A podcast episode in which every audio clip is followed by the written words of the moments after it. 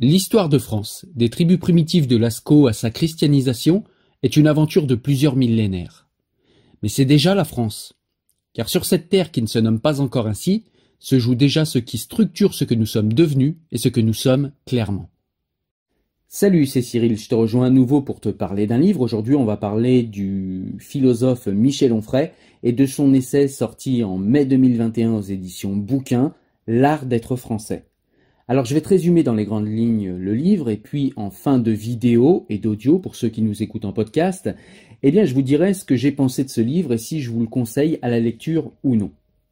Alors ce qu'on peut commencer par dire, c'est que le titre du livre est selon moi plutôt mal choisi, je trouve, parce que eh bien l'art d'être français en tant que tel n'est pas le sujet principal du livre. L'art d'être français est toutefois le sujet du début du livre, où Michel Onfray nous rappelle dans les grandes lignes ce qu'est être de culture et d'héritage français. J'ai beaucoup aimé ce rappel, même s'il n'est fait que dans les grandes lignes, parce que la plupart du temps, quand on demande aux gens ce qu'est être français, quand on demande aux Français ce qu'est être français, eh bien, ils ont beaucoup de mal à répondre. Alors, ce livre est conçu comme une transmission, nous dit Michel Onfray, pour les générations à venir. N'ayant pas eu d'enfant, Michel Onfray dit vouloir transmettre le fruit de ses réflexions aux plus jeunes. Mais plus qu'une simple transmission, il me semble que ce livre est conçu comme un manuel de résistance à l'attention des nouvelles générations. Que dire à des jeunes de 20 ans pour leur conduite dans un monde qui part à la dérive? La civilisation s'effondre, les valeurs s'inversent, la culture se rétrécit comme peau de chagrin, les livres comptent moins que les écrans, l'école n'apprend plus à penser mais à obéir au politiquement correct, la famille explosée, décomposée, recomposée, se retrouve souvent composée d'ayants droit égotistes et narcissiques.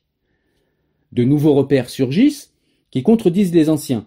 Le racisme revient sous forme de racialisme, la phallocratie sous prétexte de néo-féminisme, l'antisémitisme sous couvert d'antisionisme, le fascisme sous des allures de progressisme, le nihilisme sous les atours de la modernité, l'antispécisme et le transhumanisme passent pour des humanismes alors que l'un comme l'autre travaille à la mort de l'homme, l'écologisme se part des plumes anticapitalistes alors qu'il est le navire amiral du capital, il y a vraiment de quoi perdre pied.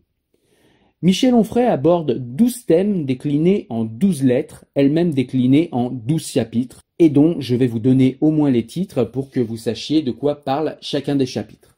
Alors tout d'abord, on a une lettre préface intitulée Le cimetière des vertus refusées. Ensuite, on a la lettre 1 sur la France, la lettre 2 sur la moraline, la lettre 3 sur l'infantilisation, la lettre 4 sur le néo-féminisme, la lettre 5 sur le décolonialisme, la lettre 6 sur l'islamo-gauchisme, la lettre 7 sur l'antifascisme, la lettre 8 sur la déresponsabilisation, la lettre 9 sur la créolisation, la lettre 10 sur l'art contemporain, la lettre 11 sur l'écologisme, la lettre 12 sur l'antispécisme, et enfin la conclusion intitulée Le sublime de la catastrophe. Les premières pages du livre, on passe du baptême de Clovis, qui souligne que les racines françaises sont chrétiennes, aux essais de Montaigne, afin de rappeler que c'est ce fameux Montaigne qui initie en France l'art de la libre pensée, de la finesse d'esprit, de la rigueur de la pensée. Puis on passe au cartésianisme de Descartes, qui a mis en valeur de manière saillante la raison critique, l'amour du doute et en fin de compte la rationalité qui allait rendre possible l'avènement des Lumières. Cette rationalité qui ne semble plus possible aujourd'hui, tant la rationalité semble méprisée au profit du relativisme, de la subjectivité et de l'émotivité infantile. Montaigne laïcise la pensée et Descartes propose une méthode pour donner à la raison les pleins pouvoirs, ce qui définit l'esprit cartésien. C'est ce qui constitue le cartésianisme et qui va permettre à la philosophie française de s'émanciper petit à petit des outcases catholiques et de la tyrannie de l'Église. Ce cartésianisme, via une cohorte de philosophes, dont des penseurs matérialistes, constituera la philosophie des Lumières. On parle également en ce début de livre de la pensée de Rabelais et de son humanisme hédoniste, sa grossièreté, sa moquerie et son esprit libertaire. On va parler de Voltaire et de son ironie insolente qui n'est plus du tout à la mode aujourd'hui, tellement les sensibleries et la soumission aux dévots, aux religions sont devenues légion dans la France du XXIe siècle. Voltaire a beaucoup écrit.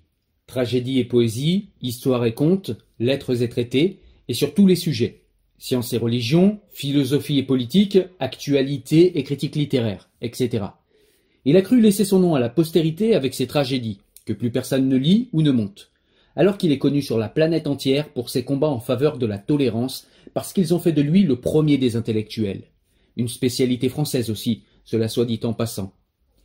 Les affaires Sirven, Calas ou du Chevalier de la Barre, dans lesquelles il intervient pour fustiger le caractère intolérant de la religion catholique, ont beaucoup fait pour sa réputation. Mais, quel que soit le sujet abordé par Voltaire, il y manifeste toujours un esprit français qui suppose la subtilité du langage et l'élégance rhétorique, la délicatesse d'expression et le sous-entendu ironique, l'humour léger ou l'ironie cinglante, le cynisme caustique ou la plume assassine. On parle aussi de Marivaux, de Victor Hugo et de quelques autres afin de définir enfin la psychologie, le tempérament et finalement l'esprit français. Michel Onfray nous cite un petit passage de Victor Hugo pour nous ramener à l'art d'être français. Je vous cite le texte. Encouragez le riche et protégez le pauvre. Supprimez la misère. Mettez un terme à l'exploitation injuste du faible par le fort. Mettez un frein à la jalousie inique de celui qui est en route contre celui qui est arrivé. Ajustez mathématiquement et fraternellement le salaire au travail Mêlez l'enseignement gratuit et obligatoire à la croissance de l'enfance et faites de la science la base de la virilité. Développez les intelligences tout en occupant les bras. Soyez à la fois un peuple puissant et une famille d'hommes heureux. Démocratisez la propriété, non en l'abolissant, mais en l'universalisant, de façon que tout citoyen sans exception soit propriétaire. Chose plus facile qu'on ne croit. En deux mots, sachez produire la richesse et sachez la répartir. Et vous aurez tous ensemble la grandeur matérielle et la grandeur morale, et vous serez digne de vous appeler la France. En quoi consiste l'art d'être français? Eh bien d'abord à ne pas être dupe, ensuite à porter haut l'héritage du libre examen de Montaigne, du rationalisme de Descartes, de l'hédonisme de Rabelais, de l'ironie de Voltaire, de l'esprit de finesse de Marivaux, de la politique de Hugo. Alors comme vous l'aurez compris, je ne vais pas vous parler dans le détail de chacune des lettres qui composent ce livre, mais la suite du livre montre comment aujourd'hui il n'est plus possible, voire interdit, d'être français, c'est-à-dire d'être cartésien, rabelaisien, voltairien, pour différentes raisons qui vont du retour du refoulé de la morale chrétienne, en passant par les mouvements intellectuels déconstructivistes, structuralistes, passé à la moulinette du puritanisme américain et revenu en France sous le doux nom de French Theory. Et ce sont des idéologies qui sont devenues fascisantes. Michel Onfray dénonce ici les courants intellectuels qui ont déferlé sur la France des années 60-70, comme le structuralisme, le freudo-marxisme et le courant des constructeurs, dont des penseurs comme Wilhelm Reich, Gilles Deleuze, Félix Guattari, Michel Foucault, Jacques Derrida ou Judith Butler, et encore Françoise Dolto, ont été entre autres des illustres représentants. Ces théories ont, selon Michel Onfray, mis à mal l'autorité en France les structures fondatrices de la société française, de la morale et les limites individuelles et collectives les plus élémentaires comme par exemple les limites biologiques. Le corps de Rabelais, qui manifestait le retour du refoulé chrétien, est redevenu une chair platonicienne, autrement dit une chair désincarnée, dépouillée, vidée de sa substance, idéalisée, artificialisée. Elle n'est plus comme dans Gargantua, la chair qui mange et boit, qui pisse et défèque à grand bruit, qui ripaille et couche, qui rote et pète et rit, elle n'est plus la chair d'un homme qui est un ogre ou d'une femme qui est plantureuse. Elle n'est plus sexuée ou sexuelle, avec braguette ou corsage, barbe ou poitrine. Elle est une chair artificialisée présentée comme une cire vierge à laquelle il suffirait d'apposer un tampon volontariste qui lui donnerait sens. Il n'existerait donc plus d'homme ou de femme naturellement, plus de mâle ou de femelle, plus d'homme avec un pénis et plus de femme avec une vulve, plus de phallus et plus de vagin. La haine de la nature, qui procède de sa méconnaissance orchestrée par des philosophes urbains et parisiens, ceux de l'existentialisme et du structuralisme, fait dire désormais qu'on choisit son sexe, et qu'on a beau être né génétiquement, anatomiquement, physiologiquement homme, si l'on décide qu'on est une femme, on en a le droit. On le veut, donc on l'est. Il suffit alors de subir un traitement, hormonal et une opération chirurgicale d'ablation des organes génitaux, ou de prothèse des mêmes organes, cette indifférenciation sexuelle s'avère un premier pas vers une artificialisation des corps qui vise à long terme leur mécanisation afin d'en faire un jour pleinement commerce dans un univers homogène transformé en supermarché où tout s'achète et se vend. Il est aussi question dans le livre d'interroger les philosophies décolonialistes de Franz Fanon et de Jean-Paul Sartre, qui selon Michel Onfray a rendu possible des caricatures racialistes comme Ouria Boutelja, les mouvements indigénistes, les islamo-gauchistes qui prospèrent aujourd'hui sur le terreau de la repentance. D'ailleurs, Michel Onfray nous fait une généalogie de l'islamo-gauchisme que j'ai trouvée très pertinente et qu'il fait remonter au soutien de la gauche française euh, de gens comme Foucault et tous ses amis pour Khomeini, ce fameux Khomeini qui rentrera en Iran, qui était exilé d'Iran et qui a donc été accueilli par la France, et qui rentrera en Iran en 1979 pour faire la fameuse révolution islamique en Iran qui aboutira au régime islamique totalitaire que l'Iran connaît malheureusement aujourd'hui. Et donc, selon Michel Onfray, eh bien, l'islamo-gauchisme remonte à ce moment-là. C'est-à-dire qu'il y a toute une gauche coloniale, représentée par Sartre, qui, pour guérir de sa culpabilité coloniale, justement, s'est mise à haïr la France et à vouloir lui faire la peau au profit de tous ceux qui ne sont pas des représentants colorimétriques de la France.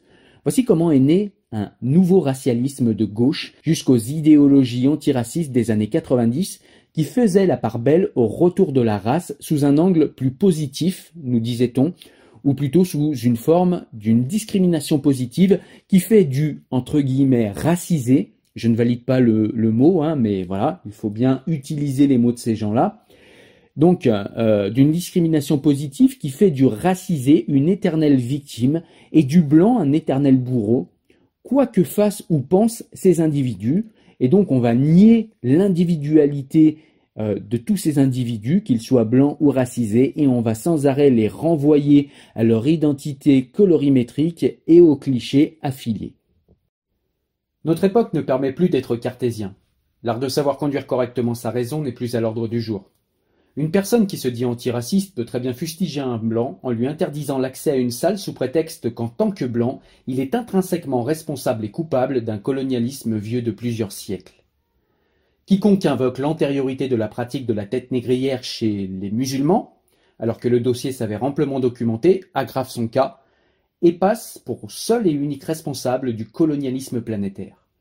Ajoutons à cela que l'esclavagisme a duré deux siècles sous la férule des Blancs, deux siècles de trop, bien sûr, mais qu'il existe encore en régime d'islam, je songe à l'Arabie saoudite, au Pakistan, à l'Éthiopie, au Soudan, à la Mauritanie, à la République démocratique du Congo, et dans les trois quarts de l'Afrique, autrement dit depuis quatorze siècles, soit sept fois plus longtemps que sous le régime des Blancs. Ajoutons à cela que l'esclavage n'existe plus dans aucun pays occidental. Je trouve toutefois que dans ses lettres et pour ses démonstrations, Michel Onfray s'est parfois un peu trop attardé sur des personnes en particulier, même si j'ai bien compris qu'il l'a fait pour déconstruire le discours des chefs de file des idéologies qu'il dénonce ici. Par exemple, on passe beaucoup de temps à parler de Ouria Boutelja ou de Edoui Plenel, qui sont, selon moi, des caricatures. Certes, en tant que caricatures, ils sont intéressants à analyser, mais cela nuit à mon sens aux analyses qui auraient pu être encore plus fines, euh, surtout de la part de Michel Onfray. Cependant, ce travail de dénonciation de ces nouvelles idéologies que sont le racialisme, le néo-féminisme, l'indigénisme, la créolisation, l'infantilisation, etc., est trop peu souvent fait par des penseurs de la qualité de Michel Onfray, qui ont souvent peur de s'engager, pour rétablir un peu de rationalité dans les bêtises que véhiculent ces idéologies, de mon point de vue, et en tout cas de mon point de vue, c'est un super travail que nous livre dans cette œuvre-là Michel Onfray. La causalité magique défend de penser vraiment. Elle oblige au catéchisme. De plus, j'ai beaucoup aimé la manière dont Michel Onfray montre de manière très factuelle et saillante l'imposture du livre pour les musulmans de Edoui Plenel. Alors c'est un peu paradoxal puisque je disais que euh, Michel Onfray s'est peut-être un peu trop attardé sur ce livre, mais du coup il a pu en faire une analyse assez fine. Et donc il nous euh, démontre les arguments de Edoui Plenel qui dans son livre Pour les musulmans essaie de faire passer les musulmans d'aujourd'hui pour les juifs d'hier. Onfray demande où sont les lois contre les musulmans? Où sont les rafles de musulmans? Où sont les camps de travail ou les camps de la mort pour les musulmans? Où sont les étoiles jaunes islamiques? Où sont les droits différenciés entre musulmans et non musulmans comme ils étaient légion entre les juifs et les non-juifs français des années 30. Évidemment, tout cela est de la pure idéologie islamo-gauchiste qui veut détruire la civilisation française ou au moins la réduire à une parmi tant d'autres sur son propre territoire. Vous l'aurez probablement compris, notre époque ne permet plus d'être rabelaisien, cartésien, voltairien, de pratiquer le marivaudage et de se réclamer de l'idéal de Victor Hugo. Ce qui faisait notre civilisation n'est plus défendable, sauf à passer pour un conservateur, voire un réactionnaire. Quand ça n'est pas pis, un vichiste, un pétiniste visant à réactiver l'atmosphère nauséabonde des heures les plus sombres de notre histoire. Michel Onfray nous parle aussi de l'idée de la déresponsabilisation à outrance, omniprésente aujourd'hui qu'il fait remonter au subconscient de Freud, au surréalisme de Gide et à Foucault, qui s'inscrivent en contrepoint d'une pensée libertaire et camusienne de la responsabilité individuelle. Mais voilà, nous dit Michel Onfray, Camus a perdu. J'ai trouvé ce passage intéressant parce que l'auteur nous montre comment la pensée de Freud, pour qui je le rappelle tout est la faute de l'inconscient, l'individu n'est donc pas responsable de ce qu'il est ou de ce qu'il fait, et la pensée marxiste qui ne perçoit les rapports sociaux que sous forme de rapports de force entre dominant et dominé. Ces deux idéologies se sont agrégées pour devenir le freudo-marxisme, pour qui l'individu n'est responsable de rien, donc, et qui au surplus est constamment soumis au rapport de domination de la société capitaliste. On le comprendra assez vite si l'individu n'est responsable de rien et si le même individu est soumis à des rapports de force dans une société capitaliste donnée, alors tout est la faute de la société capitaliste, en l'occurrence la société française, il faut donc détruire cette société qui rend des êtres angéliques, violents et mauvais. C'est ainsi qu'on va donc nous expliquer que ce cher Adama Traoré n'est pour rien dans l'arrestation musclée qui a été la sienne. Ni son statut de délinquant, ni la drogue qu'il vendait, ni sa fuite violente à trois reprises pour s'extraire de son arrestation le jour de sa mort ne sont de son fait. Seule la société française systémiquement raciste serait responsable, et peu importe si celui qui l'a arrêté n'était pas blanc. Plutôt que de demander ou de se demander comment sont les choses, de quelle manière on en est arrivé là, qu'est-ce qui explique que ceci se soit passé comme cela et pas autrement, quelles causalités ont généré ces effets, ce qui serait entreprise généalogique, les infectés de moraline, qui sont nombreux, se contentent de dire c'est bien ou ça n'est pas bien. Puis ils partent en considération larmoyante, lénifiante, sirupeuse, sucrée, poisseuse, visqueuse, pour tout dire pathétique. L'art d'être français montre donc les courants de pensée qui ont érigé la France, qui ont construit la France, et ceux qui sont en train de la soumettre et de la détruire. Deux mille ans de civilisation enjointent de procéder à une conversion de l'être, tel Jean-Luc Mélenchon se réjouissant de la créolisation du monde. Derrière la harangue mélenchonienne, il y a l'intellectuel Édouard Glissant. Derrière Édouard Glissant, il y a Deleuze et Gattari. Petit aparté, j'ai découvert dans ce livre que Deleuze, qui est abondamment cité par les intellectuels français de gauche aujourd'hui, défendait la pédophilie. J'ai trouvé cela complètement écœurant. J'ai beaucoup aimé la lettre qui analyse également le néo-féminisme. Michel Onfray montre comment, en rejetant toute rationalité et tout cartésianisme, on a des gens qui en viennent à nier la biologie dans un premier temps, et peu importe que votre génétique, que votre physiologie vous désigne comme un homme ou une femme, ce qui importe, ce n'est pas ce que vous êtes, ce n'est pas ce qu'est la nature, ce qu'est votre génome, ce n'est pas ce que vous donne la nature. Ce qui importe, c'est que vous pouvez être ce que vous voulez, à coup d'opérations et d'hormones toutefois, tel un enfant capricieux. Michel Onfray nous parle aussi de ces féministes hypocrites qui dénoncent le patriarcat occidental, qui a largement disparu qui a encore quelques racines ici et là, mais qui, somme toute, est, mort, et en tout cas, s'il n'est pas tout à fait mort, il n'en est pas loin. Mais ces mêmes néo-féministes ne trouvent rien à redire au texte misogyne et homophobe du Coran. Possibilité d'être raciste sous prétexte qu'on serait racisé, autrement dit victime de racisme. Possibilité d'être misogyne, phallocrate, antisémite et homophobe, pourvu qu'on utilise la couverture de l'islam possibilité de culpabiliser tous les hommes rendus responsables du réchauffement climatique en ignorant la puissance et le rôle des cycles du cosmos en la matière. Mais aussi possibilité, si l'on est LGBT, de dire que le masculin et le féminin n'existent pas naturellement mais sont uniquement des constructions culturelles. C'est la fameuse théorie du genre. Voilà qui permet de montrer que si l'on est de couleur, si l'on est musulman, si l'on est LGBT, on peut s'affranchir du fonctionnement de la raison pour lui préférer l'accusation, l'imputation, l'inculpation, la diffamation. La raison est présentée comme un instrument des mâles blancs dominants, et rien d'autre. Descartes n'étant ni noir, ni transsexuel, ni musulman, sa méthode n'a pas droit de citer. Elle n'est qu'un instrument de domination coloniale. Descartes est à jeter dans les poubelles de l'histoire et le cartésianisme l'outil d'une idéologie inhumaine. Il est absolument interdit de poser simplement cette question. Qu'est-ce que l'Algérie a fait de son indépendance depuis un demi-siècle? Interroger, c'est déjà être coupable. Vouloir réfléchir, c'est être fautif. Inviter à faire de l'histoire, c'est contribuer au crime contre l'humanité décrété par Emmanuel Macron. Au lieu de déplorer qu'une mafia ait confisqué d'abondantes ressources pour les concentrer entre les mains de familles richissimes, pendant que le peuple algérien spolié connaît la misère, les médias d'État accablent la France, coupable de ce qui est advenu de ce pays, même après un demi-siècle d'indépendance. Dans la conclusion du livre, Michel Onfray dévoile sa vision vitaliste des civilisations qui sont toutes, selon lui, vouées à mourir un jour. L'auteur pense que notre civilisation occidentale est en train de mourir malgré tout ce qu'elle a apporté en termes de philosophie, d'art de vivre et de technique. Pour Michel Onfray, la civilisation occidentale ne meurt pas à cause de l'immigration massive, non. Selon lui, c'est justement parce que la civilisation occidentale se meurt qu'il y a une immigration massive. Si pour Michel Onfray la civilisation judéo-chrétienne se meurt, comme jadis la civilisation gréco-romaine, c'est au profit d'une civilisation transhumaniste, de la technique et de l'industrie.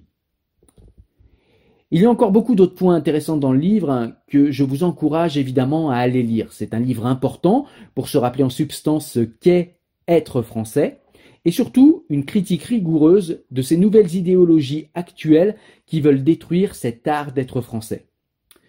Et donc je me propose en conclusion de ce livre que je te recommande, tu l'auras compris, de te faire une petite citation de la fin de la conclusion de Michel Onfray dans ce livre L'art d'être français. Ce livre trace et piste les balbutiements de cette civilisation transhumaniste qui a besoin, pour exister, d'abolir les frontières, de détruire les pays et les nations, de réaliser une table rase civilisationnelle, de célébrer tout ce qui contribue à la destruction de cette civilisation, islamo-gauchisme en tête, guerre conventionnelle ensuite, d'uniformiser les peuples, de détruire le divers cher au cœur de ses galants, de marchandiser toutes choses, corps, organes, vie, loisirs, intelligence, mémoire, pensée comprise, d'accomplir la prophétie de l'international socialiste, du passé faisant table rase, de réaliser des autodafés de l'intelligence, d'en finir avec la réalité concrète pour y substituer la réalité virtuelle, d'artificialiser la nature, de supprimer les distinctions entre les hommes et les femmes, les blancs et les non-blancs, les sexes et les genres, les adultes et les enfants, les humains et les animaux, en un mot, de créoliser le monde. Le grand dessin saint-simonien trouve ici l'actualisation de son ancien projet technophile, c'est celui de la droite et de la gauche maastrichtienne qui veulent détruire les nations pour réaliser une forme politique, l'Europe du traité européen de Maastricht, conçu comme un rouage de l'empire à venir. La vassalisation a commencé en 1992. Le politiquement correct s'avère le catéchisme de cette nouvelle religion fascistoïde portée par d'aucuns qui se disent progressistes et ne voient pas que, ce faisant, ils travaillent au progrès du négatif. Car les cancers, eux aussi, progressent. L'art d'être français, c'est d'abord l'art de ne pas être dupe. Il n'y a pas d'ensuite. Voilà, on arrive à la fin de la vidéo ou de l'audio pour ceux qui sont en podcast, encore une fois. Je te laisse commenter, partager ou liker si tu as aimé cette vidéo.